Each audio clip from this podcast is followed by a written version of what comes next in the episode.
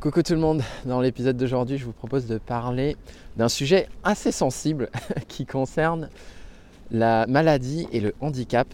Si vous vous demandez aujourd'hui si euh, vous, votre handicap ou votre maladie vous empêche, si ça vous empêche de peindre à l'aquarelle, eh bien dans cette vidéo je voudrais vous partager trois questions.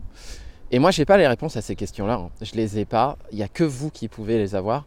Mais je voudrais vous partager ces trois questions-là parce que j'ai eu un appel hier avec euh, une personne qui hésitait à souscrire à une des formations, euh, notamment initiation, et qui m'a demandé, bah oui, mais moi en fait, euh, j'ai un handicap que je vous partagerai tout à l'heure, et je me demande si finalement c'est possible pour moi de peindre à l'aquarelle, est-ce que c'est pertinent ou pas? Ça m'a vraiment fait réfléchir. Ça m'a beaucoup touché déjà, mais ça m'a surtout fait réfléchir sur mais dans quelle mesure, euh, dans quelle mesure cette maladie ou ce handicap que vous, vous vivez peut-être peut être une force pour vous? Et euh, la première question que je vous invite à vous poser à ce moment-là, c'est de vous demander dans quelle mesure l'aquarelle aujourd'hui vous permet de mieux vivre cette maladie et ce handicap?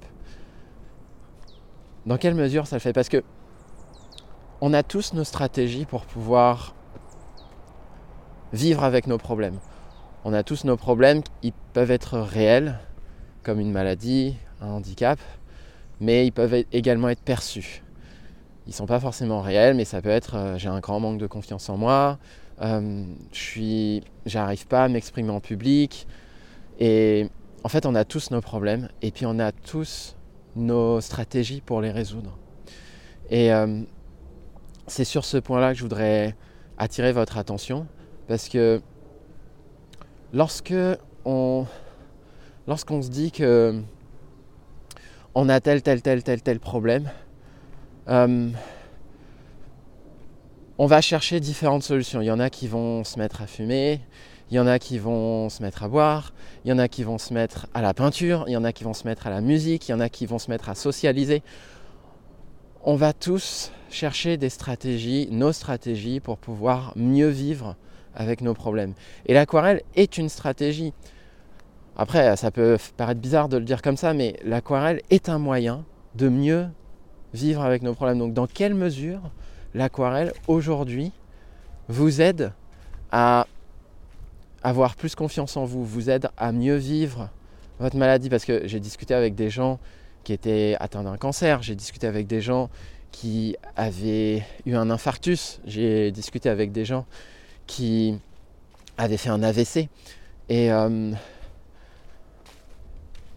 en, discutant avec ces gens-là qui étaient euh, bah, c'est là où j'ai eu les, discussions les plus inspirantes parce que je me suis rendu compte à quel point l'aquarelle pour ces personnes-là représentait bien plus qu'un simple médium.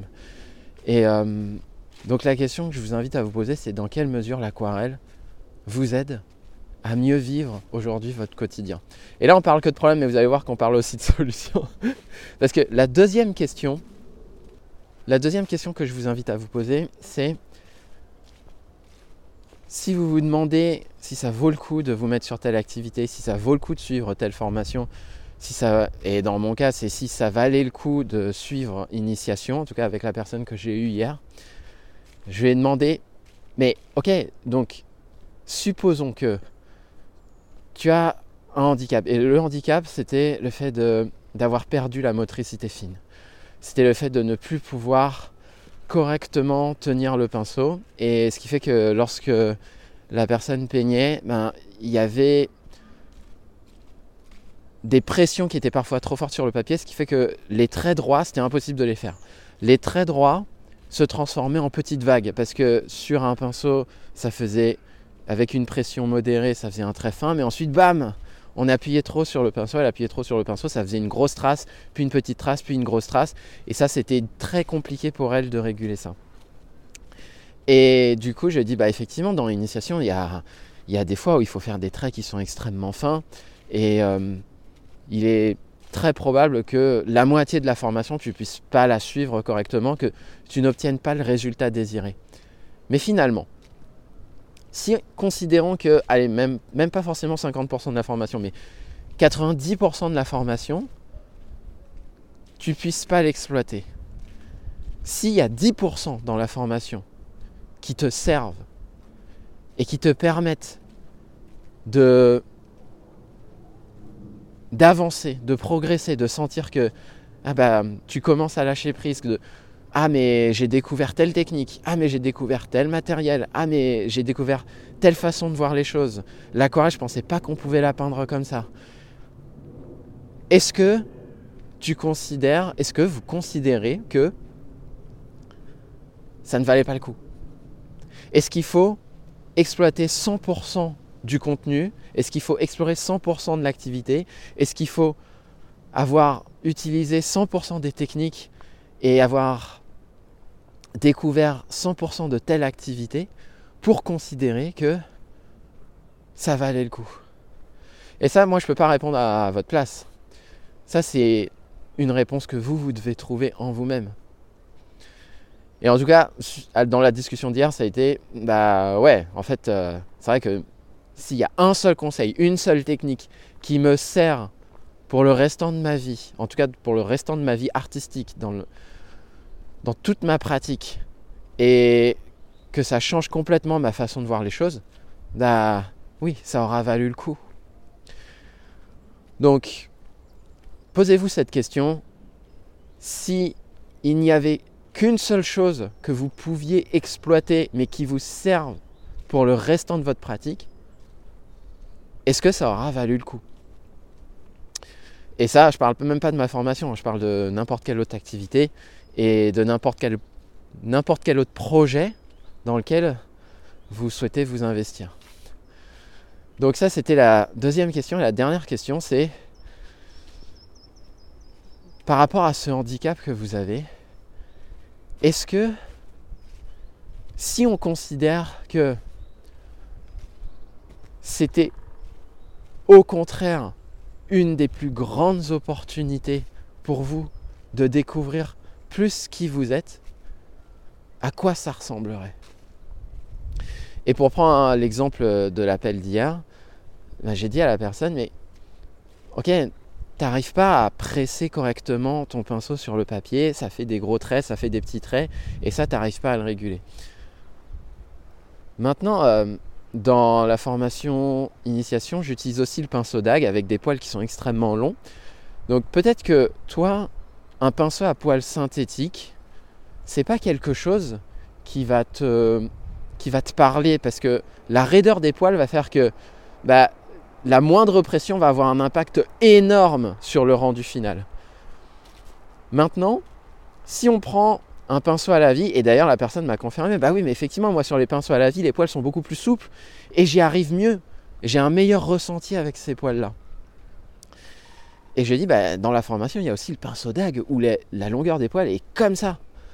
Et le fait d'avoir une mauvaise régulation, ou en tout cas une régulation pas optimale lorsque tu es en train de peindre, au niveau de la pression que tu exerces sur ton papier, sur ton pinceau, bah, la longueur des poils va amortir cette pression-là. Ce qui fait que l'effet que tu vas avoir, ça va être quelque chose qui va être beaucoup plus fluide, puisque la longueur de ces poils-là va amortir toute la pression que tu vas exercer sur ton pinceau.